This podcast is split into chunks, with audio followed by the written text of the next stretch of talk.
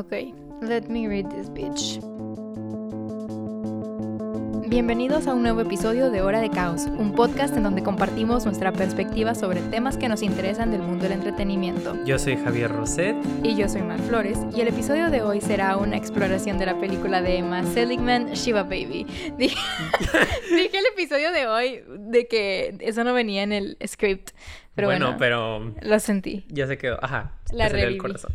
Sí, sí. Am, vamos a hablar de Shiva Baby, que eh, para los que no sepan, es una película, un largometraje que pues básicamente a, a grandes rasgos se trata como de esta chica que se llama Danielle que va a atender a un Shiva con su familia y dentro de este, este Shiva y este momento de que un poco tenso para ella eh, se presentan muchas muchas cosas se supone que no vamos a dar spoilers ¿verdad?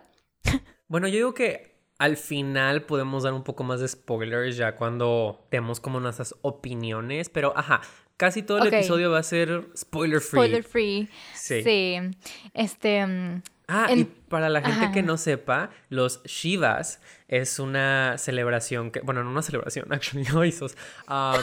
es un funeral. De que, oh, delete. Un Shiva es un, um, un tiempo como de luto que dura una semana y es para la religión Ah. judía, más o menos. Así que, ajá, ese es un Shiva. Y interesantemente, Shiva Baby es por Sugar Baby. Así que um, eso es un juego de palabras muy interesante, muy curioso, muy chistoso. Y pues nada, es una película honestamente muy recomendable. Siento que, que pasas un momento muy interesante viéndola, ¿no? O sea, yo me acuerdo mi experiencia cuando la vi, de que por primera vez, obviamente, yo usualmente tengo problemas en, en concentrarme en una película. Ul- O sea, mi attention span de últimamente ha estado muy feo. Pero con Shiva Baby siento que, que sí me tenía atrapada. No sé, siento que como que construyeron su universo de una manera que como que aunque estuvieran pasando cosas muy mundanas, muy cotidianas, muy de, o sea, lo sentías como si fuera literalmente tú estuvieras ahí en la película, pero con todo lo que pasaba era como que no había manera de, distraerte porque ahora son personajes de que muy divertidos, o sea, interesantes, son situaciones muy interesantes también y es una manera muy también, vaya, válgame la redundancia, pero interesante de abordar el tema. Siento que es una historia que no está muy explorada. Al menos no se siente como muy explorada, se siente como una historia bastante original. Y siento que incluso la manera que deciden contar la historia, que, bueno, si no han visto la película, es una historia que ah, su uso de banda sonora y de cinematografía, igual movimientos de cámara y actuación, te genera una ansiedad muy fuerte viendo la película. Y siento que hasta parece como una película de terror.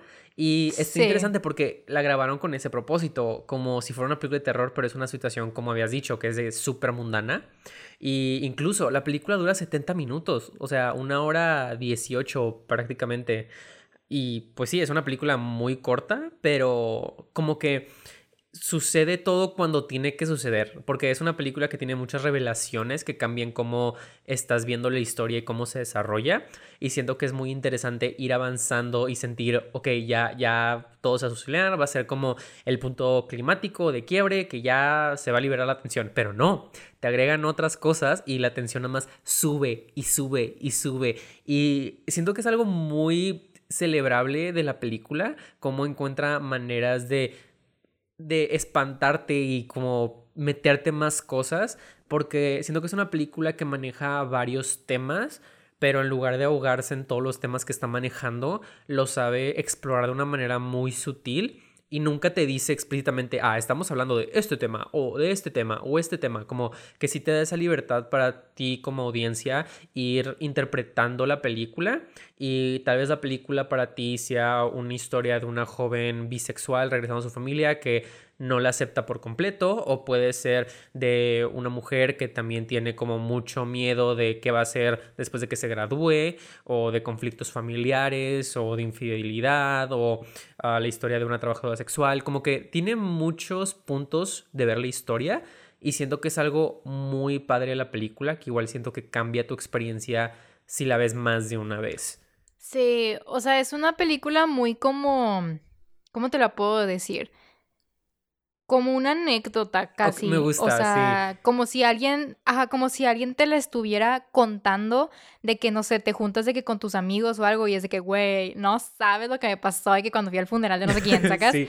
O sea, siento que en ese aspecto, por eso la narrativa es muy buena en la película, porque son eventos que no se sienten como sobredramatizados, pero como que el género y lo que tú decías, ¿no? De la cinematografía y la música, le dan ese plus de ficción de que una película, o sea, no, no es como, no está como all over the place, como si estuvieras escuchando de que una historia de un amigo, pero sí se siente como si estuvieras escuchando la historia de un amigo, ¿sacas? Y me gusta eso. Y está cool.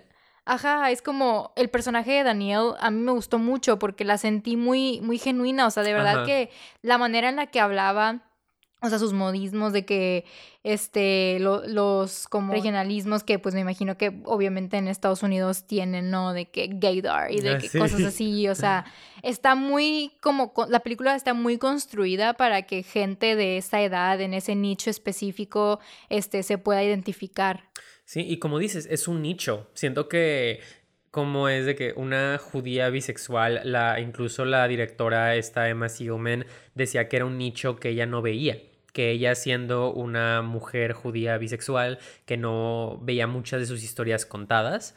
Y me gusta que es una historia que se siente muy personal que a veces es muy obvio cuando los directores, directoras se ponen a sí mismos en una historia que hacen, pero siento que hay una línea muy fina en cuando se nota que están viviendo como su gran fantasía de ser como el héroe de la historia o la heroína y hay otra donde literal te están contando como sus problemas, que no los ponen como, no se ponen a sí mismos como esta gran persona moralmente correcta, sino que empiezan a cuestionar sus propias acciones. Y siento que esta es una, esta es una película que explora muy bien ese aspecto del personaje, que tú sabes que no todo lo que hace es correcto y le empieza a cagar una y otra vez y te da como esa empatía por ella porque se siente muy humana la construcción de su personaje.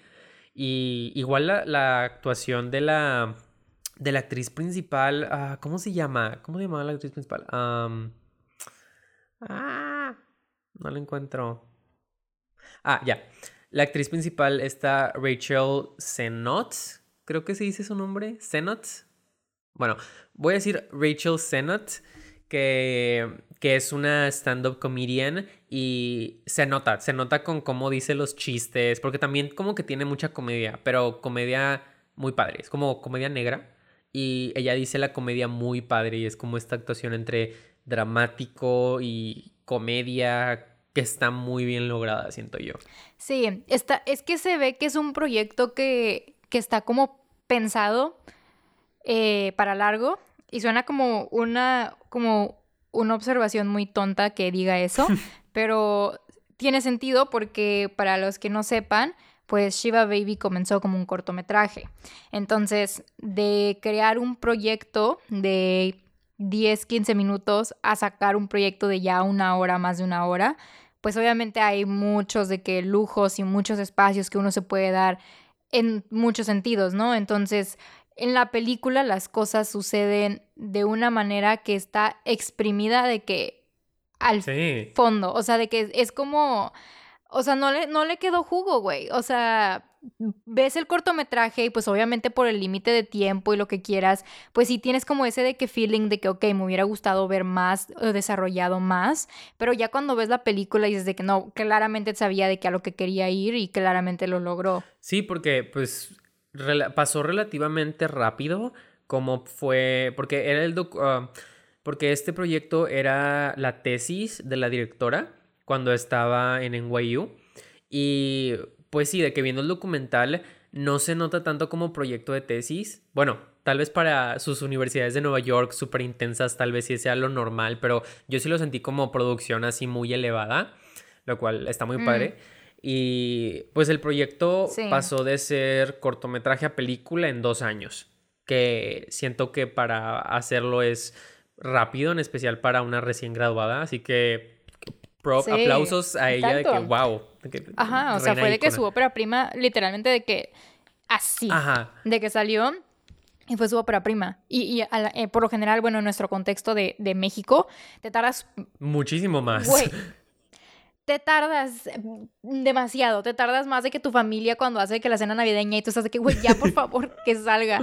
Te tardas Ya sé. demasiado y pues obviamente es como ya que... te salen canas cuando con suerte sacas de que un largo. Exacto, es, es muy, y es bueno, igual, volvemos a lo mismo, lo estamos hablando desde nuestra perspectiva de cine, o sea, en, en México, por, por lo que conocemos y por lo que escuchamos y lo que vemos, obviamente me imagino que, como dices tú, o sea, los estándares neoyorquinos del cine y de la- del colegio en el que estaba, pues me imagino que debió ser totalmente diferente, entonces como que para nosotros por lo menos ver ese tipo de proyectos y ver a lo que llegó es como que wow, o sea, está increíble, güey, o sea, no puede ser. Sí.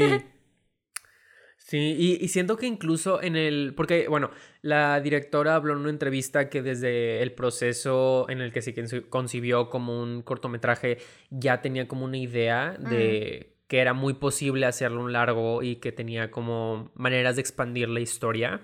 Y al ver el cortometraje se notan muchas tomas muy similares que terminan ya en el largo cuando está, Hay lo cual está muy ajá, padre. Definitivamente, hay muchos diálogos también eh, de que, se se, repiten, sí. respetaron y está, está de crazy, crazy. Sí, se nota que el corto prácticamente es un plano de lo que iba a ser la película. Y Sí. eso se me hace muy padre en cuestiones de dirección. Ajá. Ver la evolución de ella como directora de su corto de tesis a su primer largometraje. Porque honestamente, no importa quién sea, siento que tu primer largometraje, en especial de que muchos directores, directoras famosas, como que su primer largo no siempre es de que, wow, no mames, se hicieron el gran nombre en la industria. Pero siento que ella sí lo logra. O sea, es de que Ajá. siento que se nota el estilo, la visión, la historia, la propuesta. Se nota como que todos los aspectos de alguien que tiene demasiada experiencia. Y como que la película construye esos momentos muy específicamente. Y se nota que la directora, esta Emma Seligman, nunca pierde control de la cámara de sus personajes porque está lleno de extras y está padre considerando que, bueno, que el proyecto no lo querían financiar y todo, todos los desafíos que tuvo para que se desarrollara como película. Sí, está muy cool, o sea, no sé, siento que que pues al final del día, mientras más puedas ir trabajando y deconstruyendo tu historia mejor, o sea, y empezarla en un cortometraje y terminarla como un largometraje, o sea, creo que también es una manera muy muy padre y de ver las cosas porque bueno, a mi opinión como cineasta, siento que cuando haces un corto, pues te estás como desafiando a contar una historia de que lo más resumido que se pueda, ¿no? Sí, Y eso es como, porque eso también es lo que al final del día como que lo que te piden, ¿no? De que cuando haces pitches y cuando haces de que, o sea, vas de que a contar la historia y como que la gente no quiere que le digas de que qué va a pasar exactamente en toda esa hora y media, o sea, la gente quiere como que saber de que concreta, o sea, de que acciones concretas para cuando ya la vean digan como que, ah, ok, entiendo lo que va, pero me está sorprendiendo. Entonces siento que sí fue como una práctica muy chida que ella pudo hacer, o sea, que lo haya logrado y que lo haya podido de que llevar del, de aquí y de allá y como que replantearse a lo mejor cosas de que, ok, esto puede ser diferente o podemos añadir esto, podemos quitar aquello, o sea, porque al final del día, pues, o sea, tu historia es tu historia, claro, y, y llegas a donde quieres llegar con tu historia, pero pues siempre hay como áreas de oportunidad. Claro, porque igual para hacer esta exploración vimos el cortometraje para poder hacer esa comparación de cómo evolucionó el estilo. Y, y como dices, siento que el corto sí se siente como un resumen de todo lo que iba a llegar a ser la historia. Que los personajes te dicen de, ah, este personaje es esto, esto y esto. Y pasó esto y esto y esto. Y tipo, está padre porque los actores lo dicen bien, incluso los pocos chistes que tienen los dicen muy bien. Pero y una cosa que siento que el cortometraje como que algo me dejó, que ahora como que ya sé que, que no sentí como un clímax. Como que está Sí, construyendo algo Ajá. y al final el corto, por si no lo han visto, para pues no spoilearlo, como que es de esos cortos que termina sin terminar. Que a veces muchas películas hacen eso y mi mamá siempre me dice que odio las películas que nomás terminan y no pasa nada. Y hay películas Sí. que lo hacen a propósito, Sí, que es de que final abierto. Pero aquí se sintió como una historia sin terminar, como que ponían temas en la mesa pero no les daba tiempo para explorarlo lo suficiente. Fue muy como cuando en las películas de que de Marvel que al final de los créditos ponen de que este superhéroe va a regresar en no sé qué. Y todos de que, wow. Así se siente como que el final del corto, ¿no? De que Shiva Baby va a regresar en largo. Y todos de que, oh my God.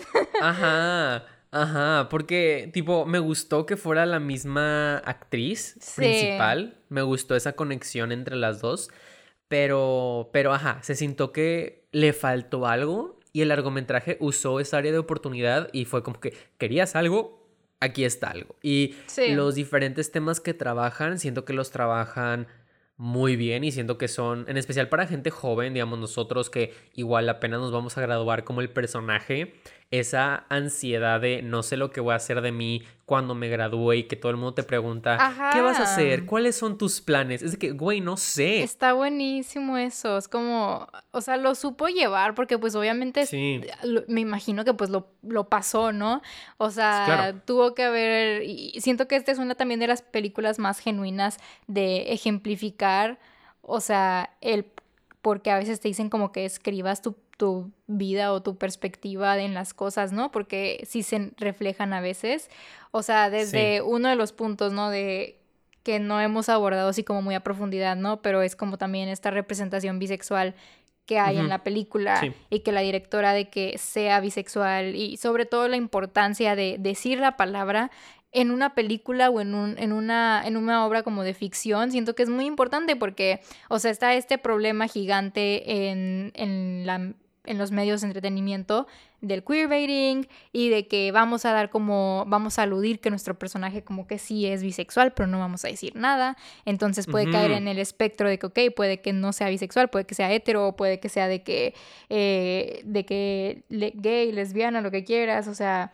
Y es muy bonito, es muy importante que en una película te digan firmemente de que, mm, hola, soy bisexual, o sea, con la palabra, porque es como que eso ya es dar de que un paso adelante y de que establecer de que existen personajes bisexuales, existe gente bisexual, o sea, aquí la tenemos. Sí, porque siento que el cine se ha vuelto un poco más cómodo en representar relaciones del mismo sexo, aunque, ajá, como dices, a veces ni siquiera te dicen de que los personajes son gays o son lesbianas, como que no exploran la palabra porque la palabra obviamente tiene un significado que la gente es de que, oh, pero X. El punto es que, ajá, el que dijeran como explícitamente que soy bisexual y como que los personajes tuvieran ese, no sé, esa exploración de lo que significa ser bisexual. Eh, en especial de que en el contexto de que estaba con la familia que no lo entendía necesariamente y ella tenía que restablecer de que soy bisexual, puedo andar con un vato, con una chava, da igual como que estuvo muy padre verlo en pantalla. Y es que aparte, o sea, ese momento en específico a mí me encanta porque es también de que la manera en la que la mamá reacciona, me encantó porque, o sea, la morra de que, bueno, no es spoiler, pero es spoiler, o sea, pero no es spoiler, pero básicamente la mamá le está diciendo como que, hey, de que no hagas de que cosas curiosas con este personaje femenino, ¿no? Este, porque pensé que ya habías terminado de experimentar. Y, y, Daniel, que el, personaje principal, le dice de que tú piensas que todas las personas que están experimentando, o sea, que todos los bisexuales solamente estamos experimentando, o sea, no es una fase de que, y le dice, tú no sabes nada, o sea, de que desconoces, ¿no? Y la mamá le dice de que, discúlpame, de que yo viví en Nueva York en la época de los ochentas, creo que sé perfectamente bien. y eso se me hizo un comentario muy interesante porque, porque siento que es muy real, o sea, de verdad que yo vi esa escena y sí dije que, güey, sí, es de que mi mamá de que siendo fake ally cosas de que así, ¿no? Que dicen de que te apoyo, pero, dude, ¿sabes? Es como, y siento que eso también es como muy wow de verlo en la pantalla, porque bueno, yo sí, yo finally creo que con esa película y con ese momento en específico, sí sentí de que un momento donde dije que sí, sí soy, ¿sacas? Entonces como que es wow, es muy, muy padre ver eso en una película. Algo muy interesante que la película explora muy sutilmente es como la gente en la vida del personaje principal de Daniel la ve con hombres y con mujeres, en especial por su identidad bisexual. Con esto la historia que en el Shiva está su sugar daddy y su exnovia. Y siempre que está con el vato, como que le hacen de que, ah, deberías andar con él, o de que, ah, vi esos ojitos, como que esos comentarios que te hace la familia cuando es alguien del sexo opuesto, pero luego con la exnovia, que todos saben que anda con ella, es como, ah, tu amiguita, y luego cuando aclara de que, ah, es mi ex, es de que, oh, oh, oh, como que hay esa reacción, y siento que está padre, como que, te digo, lo exploran, pero muy sutilmente que se nota que es natural para la historia. Y eso es lo que siento que está para la película, que todo lo que exploran sale natural. Nunca se siente de vamos a tener este diálogo y explorar lo bueno y lo malo y tener como una respuesta. No, porque pues así no es la vida. Y se siente como algo que podría pasar en la vida y siento que es algo muy padre que maneja la película también. Aparte, en sus temáticas. ajá, aparte algo que tú dijiste y se me hizo muy interesante, este, de cómo los personajes en su vida o sea, están construidos de tal manera como para cuestionarla o como para ponerla así como al borde, ¿no? Porque bueno, a mí sí se me hizo muy de que algo que tipo, eh, bueno, no es tipo las familias de que en Latinoamérica, o sea, son muy así, ¿no? De que como que, eh, de que te, te, empiezan a decir de cosas como empujándote ah, a, que, a que digas algo, ¿no? Y, no necesariamente lo hacen como mal plan, sino porque así son las familias, o sea, las familias... todas las familias son metiches. Ajá, en reuniones sociales es, es básicamente que ir a contar el chisme y tu vida y, o sea, pero sí es ese aspecto y cómo la película usa a la familia como para crearle esta tensión externa y acorralarla y literalmente empezar a, causarle claustrofobia y entonces en esa parte de la narración donde ella empieza a sentirse así por su familia, boom, entra de que el aspecto cinematográfico, qué pasa, de que nos muestran de que cierto tipo de encuadres nos cambian la iluminación, nos ponen bla, bla, bla, bla, bla, y, y es como un juego muy chido donde, o sea, historia visual y ahora espectador sentimos lo mismo y estamos en un mismo plano y eso no muchas películas lo logran hacer. Exacto, porque una cosa que siento que es lo más evidente al ver el cortometraje y luego el largometraje es que el corto no maneja esa ansiedad, no ah, usa la música tipo violinesca que hizo maravillosamente a Ariel Marx, que su música para esta película es de que wow. Y siento que debería conseguir un premio, de que no mames, me encantó la banda sonora. Pero, pero sí, e, es algo que el cortometraje no maneja y siento que en el proceso de desarrollo cuando la directora ah, estaba buscando financiamiento y que no se lo aceptaban y tenía este tiempo como para desarrollar el proyecto y buscar como que gente que la apoyara realmente, siento que se nota ese tiempo donde dejas un proyecto y en tu mente sigue dando como la ratita y luego sale como que, oh, debería hacerlo así. Y cuando decide ella grabarlo como una película de terror, esos momentos familiares, se nota. Y esa ansiedad que estabas mencionando, me acuerdo que estaba viendo la película y yo de que ya, ya, por favor, que llegue el momento donde explota toda esa tensión. Y, y sí llegaban los momentos, y sí era como que un breve alivio, pero luego llega otra cosa. Y es de que no, no, de que ya, por favor, de que me están causando mucha ansiedad y tal vez no es lo que uno espera, en especial de esta película. Ajá. Pero. Ajá, siento que fue algo muy interesante ver cómo de la nada era como, jaja, comedia. Y de la nada es de, que, oh, shit. Ajá. Sí. sí. sí. Sí, definitivamente. Em, es un, es un. Es una película muy interesante. O sea, la verdad es como que. Fuera de, de eso, también creo que uno de sus valores más grandes, en mi opinión, es cómo no nos sacaron de una locación o de que dos locaciones sí, máximo. Todo fue en la casa. Todo sucede donde mismo y, creo que eso demuestra mucho también de que, que pues el peso al final del día está en la narrativa. O sea, si tienes un buen guion, si tienes una buena construcción, o sea, tu película va a estar de que exquisita, ¿sacas? Este, entonces siento que, que sí, o sea, sin duda alguna Shiva Baby es como logra trascender como dentro de, del cine, sobre todo por lo que hablábamos de que es su ópera prima, entonces como que es muy difícil también como que hacerte de que notar en una ópera prima cuando no tienes como eh, contenido previo de que un hombre así muy grande en la industria va saliendo a la carrera, o sea... Exacto. Tipo, creo que, que es muy sólida, o sea, su narración, su narración, ¿sí? ¿Qué dije? sí, creo que es muy sólida su narración y siento que, que tiene un buen potencial para sacar todavía más películas de que más cool y más de que crazy locas. No sé, como que me da curiosidad ver qué va a ser ahora. Sí, porque digamos, analizando este proceso que tuvo para sacarlo, que siento que es algo también muy interesante, en especial la época en la que salió, que es de época en pandemia, que cambió como que todo, ¿no? Porque pues obviamente, bueno, si no saben, el cortometraje se estrenó originalmente en el festival South by Southwest. Mm. Y ella con su productora querían que ahí fuera donde se estrenara. Pero por cosas de la vida, pues se canceló ah, por el COVID, claramente. Y luego lo metieron como a Sundance, pero mm. Sundance los rechazó. No, no pudieron estrenarlo ahí. Y pues sí, según dicen que fue una decepción no estrenar la película donde fue el corto. Y al final del día encontraron estrenarlo en el Festival de Toronto, lo cual estuvo muy padre.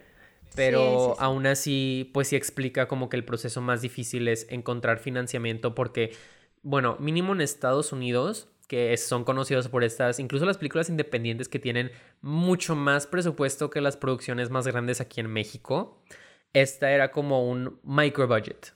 O sea, eran como 200 mil dólares, algo así. Que es de que muy poquito para una película para allá. Y, y, pues muy pocos productores querían hacer ese tipo de películas y pues como dices, era recién salida, no la querían aceptar y los productores que sí fue como que, ah, ok, pues te damos chance, era de que, ah, pero no tienes todo el control de la película. Y eso era algo que ella dice que era que tenía muy en claro que ella quería tener control total de su película, lo cual siento que es algo súper arriesgado, en especial como recién egresado ir con casas productoras y decirles de que voy a hacer mi cor bueno, voy a hacer mi largometraje, pero quiero tener todo el control creativo. Siento que uno sería como que, bueno, de que cedo un poquito para producir mi pieza, pero el que ella haya dicho no, yo la quiero producir como yo la quiero producir se admira, se admira un chingo, honestamente, porque eso toma muchas agallas que siento que pocos tienen. Y es admirable como estudiantes de cine ver que ella se puso en su plan de yo la quiero hacer así con esta gente y que incluso la actriz principal, que es la misma del corto, fue la que la motivó a buscar financiamiento, lo puedes hacer. Siento que dice mucho, porque siento que es un proyecto que se pudo haber quedado es un corto, estuvo chido, se estrenó en el South by Southwest, pero ya, es todo. Pero no, ella quería seguir contando su historia y buscar esta representación. Y sí, ajá, siento que es algo que se admira bastante y es una gran inspiración para los estudiantes de cine de todo el mundo. En especial lo que llegó a ser la película, que llegó pues a estrenarse pues en el Toronto y pues luego se hizo como este cult classic que pues como se estrenó en Movie y luego se estrenó como en HBO y pues ahorita hablamos más de eso, pero pues esa oportunidad de estrenarse en HBO que le dio como esta gran audiencia a la película que por un momento en Twitter se volvió viral. Tipo, me acuerdo cuando todo el mundo estaba hablando de Shiva Baby y que tenías como que haberla visto. Era como este gran momento, como, ¿qué fue? Como por a Navidad, a enero más o menos, que todo el mundo estaba de que, wow, has visto Shiva Baby, no mames. Es que sí, o sea, el, lo que tú dices, ¿no? Ya de plano cuando, cuando ahora sí está siendo de que distribuida y de que la puedes ver en plataformas de streaming. O sea, eso ya también dice demasiado de, de tu proyecto, ¿sacas? Claro. Entonces. HBO. Ajá, no manches, tipo, wow. Quiero. ¿Cómo le hizo? Ajá, porque es como, güey, el corto está en Vimeo para empezar. O sea, cabrón, ¿sabes de que literalmente, wow, de que cómo empiezas de que en, Vimeo, que es pues una plataforma de que literal donde cualquiera puede subir de qué contenido y lo que quieras, y cómo empiezas ahí y cómo terminas de que en, en HBO y de que en, en... Y en Vimeo no tiene comentarios. Es que están desactivados. Ah, bueno. Sí, están desactivados. A mí me encanta leer los comentarios, me dan paz de que ver lo que dicen otras personas. Pero, ajá, es como. Y pues obviamente en movie, ¿no? Que en movie se supone que van todas las películas acá de que, oh, de que artistic, de que, uh, entonces como que está muy cool de que. Sí, porque fue como el gran estreno de movie. Me acuerdo que movie sacó esto de que vamos a tener Shiva Baby, el estreno mundial en plataformas. Y se hizo esta gran cosa de que me acuerdo que hasta yo te, te, pedí a ti el movie prestado para ver Shiva Baby. Me acuerdo de eso. Sí, sí. Igual de lo que estaba diciendo de las oportunidades de HBO. Una cosa muy interesante que pasó fue que fue tan popular cuando se estrenó en HBO, que fue como HBO Estados Unidos más que nada. fue tan popular que HBO quiso volver a trabajar con ella. Erupte, perdón. que HBO quiso volver a trabajar con ella y ahora están desarrollando una serie de el universo de Shiva Baby, entre comillas. Ok, ok, ok. No sé cómo es eso. Ok, ok, sí, ya te entendí. O sea, literal están de que expandiendo. Ajá, de que el siguiente MCU va a ser de que Shiva Baby Cinematic Universe. Literal. Como el de Parasite, pues que HBO igual está haciendo como una serie americana. No, pero eso ya se me hace una mentada de madre. Perdón. Ah, claro, claro. o sea, eso pero no es como el mismo plan. Sí, pero fuck that. O sea, yo de que enojándome se va, me voy. De que no vamos a hablar de, de, un remake todo mal hecho americano de, de una masterpiece, literal una masterpiece, bro. Ok, I'm not angry. I'm not angry vamos a seguir hablando de Shiva Baby. Ah, y aparte, el show se supone que hasta ahorita tiene el nombre tentativo de Sugar. Así que es como Shiva Baby, Sugar Baby. No sé, es como que una conexión de que. Aparte, se supone que va a ser una serie de comedia de media hora. Oh, wow. Así que ya la veo estando nominada en los Emmys, porque HBO siempre está nominado en los Emmys. Así que. Imagínate, te acabas de graduar, haces tu largo, se vuelve como este hitazo, en especial en el mundo de los graduados cinéfilos, como lo quieras decir, gente joven, whatever. Y luego HBO te dice, ¿quieres una serie? Tipo, no tiene como ni 26 años y ya tiene como su serie, su película. es de que, wow, es de que muy... su vida es un sueño. Ajá, de que el verdadero quien pudiera me parece a mí, no sé, como que dices de que, güey, y, qué padre, o sea, tener como ese tipo de oportunidades de que, ah, that's amazing, o sea, uno acá de verdad quisiese, pero no pudiese, literal. Sí, aparte, una mujer queer, siento que eso también dice bastante. Demasiado, sí, es, es muy admirable.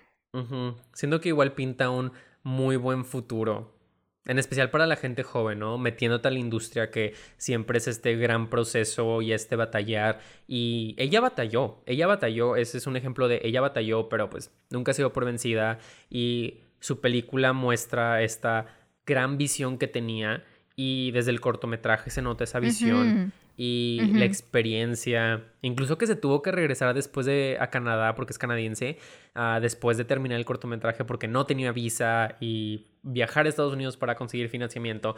Es un proceso de todo el mundo batalla, pero pues si le sigues dando, pues eventualmente puede que ganes, ¿no? Y es un gran ejemplo. Yep, definitivamente. Pero bueno, para medio concluir, ¿cuáles serían como tus opiniones finales de la película?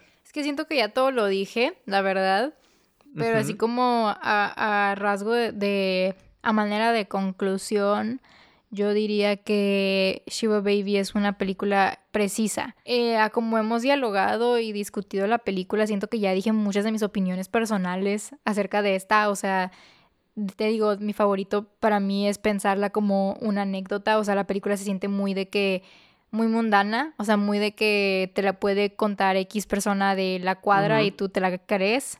Este, pero sí creo, a manera de conclusión, que Shiva Baby es una película muy como in the middle point para gente que gusta como ver de, cine, o sea, como bien, cine artístico, cine de, de aspectos y también pues cine, o sea, de entretenimiento, sacas, porque es, es muy, o sea, te entretiene, la verdad, la película, o sea, no te distrae en ningún punto, o sea, estás de que al borde del asiento literalmente con lo que le está pasando a los personajes, o sea, es una película muy buena que te que hace su labor y está hecha bien y se ve que tiene todo un proceso cinematográfico para lograrse contar y que la audiencia la vea. Y, siento que ese son el tipo de películas que hay que aspirar a hacer y que hay que aspirar a aspirar, perdón, no sé qué dije, que hay que aspirar a consumir, que es como el, la mezcla perfecta, o sea, de, poder decir de que te puedo entretener y, y, te prometo que si te sientas a ver mi película,